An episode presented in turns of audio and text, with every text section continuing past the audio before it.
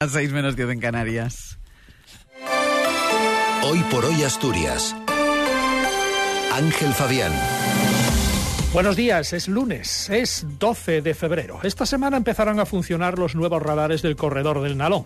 Los comerciantes prevén un cierre del 15% de los establecimientos en una década. Eh, habrá menos, pero de mayor calidad, afirman.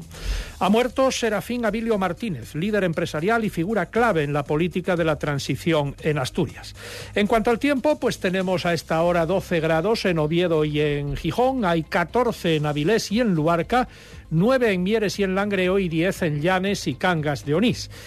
El pronóstico del tiempo para hoy dice que tendremos cielos nubosos o cubiertos, disminuyendo a intervalos nubosos y predominando las nubes altas por la tarde, brumas y bancos de niebla en el interior al principio y final del día. Lluvias débiles y chubascos dispersos más frecuentes en la mitad occidental, tendiendo a remitir por la tarde. Cota de nieve en torno a 1.800 o 2.000 metros. Temperaturas en ascenso en la cordillera y sin cambios o en ligero ascenso en el resto. Heladas débiles en cotas altas de la cordillera.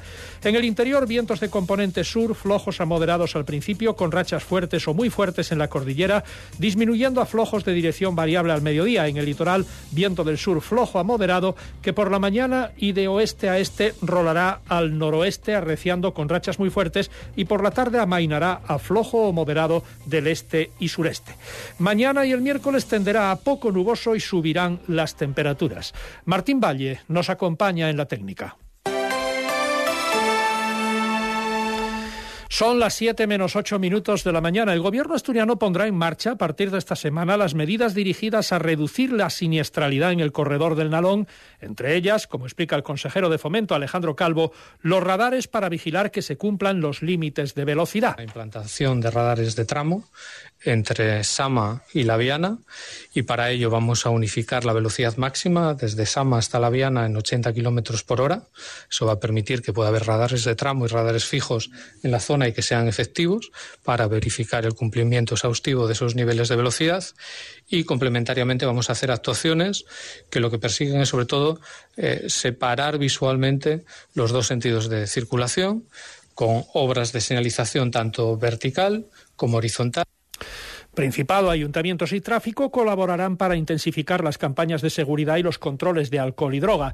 Se unificará la velocidad, como estábamos escuchando, a 80 kilómetros por hora entre Sama y Laviana. Calvo afirmó que se licitará de manera urgente la instalación de una medianera entre Sama y el entrego y que a lo largo de este mes se sacará a concurso el estudio de trazado y alternativas sobre el desdoblamiento de la AS 117. También vamos a licitar durante este mes el estudio de alternativas que tiene que permitir analizar la viabilidad de desdoblamiento y de mejoras estructurales en la vía a medio y largo plazo.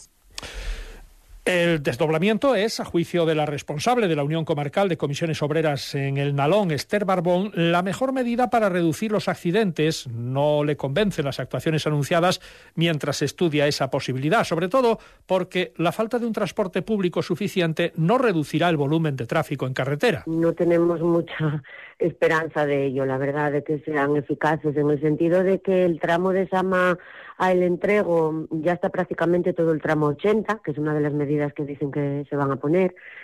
El tema de adelantar lo mismo, antes había mucha más raya discontinua, pero cada vez hay menos y concretamente lo mismo, de Sama a el entrego no hay ninguna raya discontinua. El tema de los radares, pues bueno, me imagino que si tocan el bolsillo, pues la gente reducirá velocidad, pero eso no va a suponer que la gente deje de circular en coche Hoy se reunirá la mesa de empleo de Arcelor, que debía desarrollarse el pasado jueves en Echevarri, en el País Vasco, y que fue finalmente aplazada. A este encuentro ha quedado vinculado el preacuerdo alcanzado la semana pasada entre la empresa y sindicatos sobre el convenio colectivo. En todo caso, Genaro Martínez, de Industria de UGT, y Damián Manzano, de Comisiones Obreras, confían en que la situación quede desbloqueada sin demora. Tiene que articular también parte del convenio, como puede ser las salidas del personal de mayor edad y, evidentemente, la conversión de contratos eventuales en indefinidos al personal ahora mismo que está trabajando eh, más Nobel en la empresa. ¿no?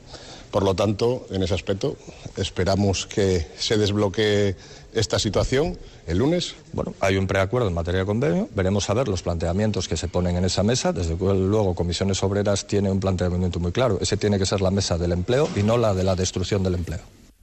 La Unión de Comerciantes de Asturias reconoce que el sector está pasando una situación difícil que atribuye principalmente a un cambio en los hábitos de los consumidores. Reconocen un problema de relevo generacional, especialmente en los municipios más pequeños, y consideran que el futuro mm, pasa por menos negocios, pero de más calidad y rentables.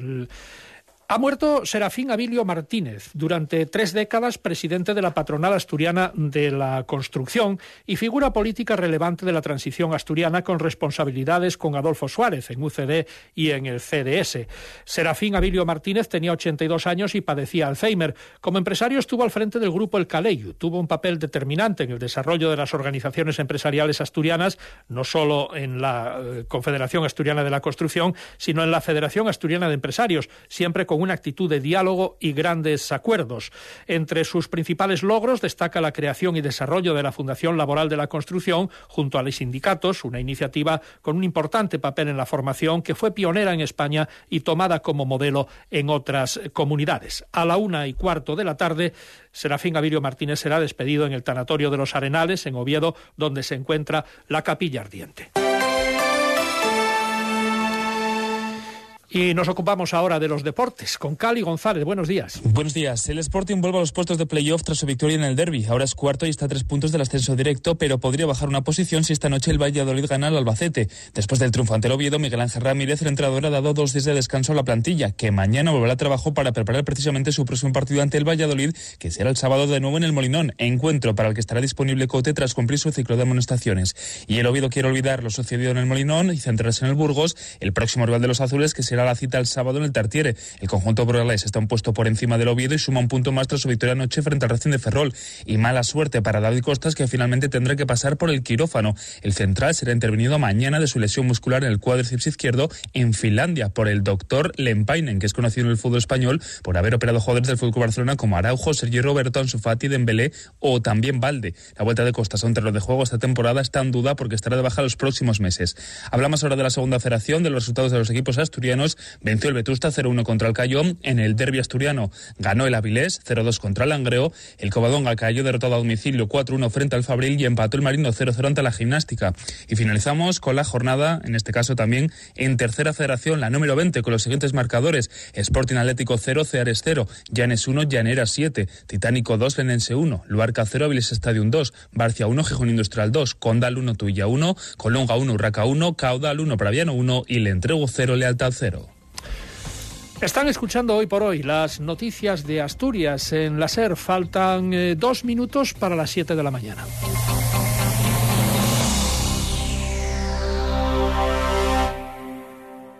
Cadena Ser, Gijón.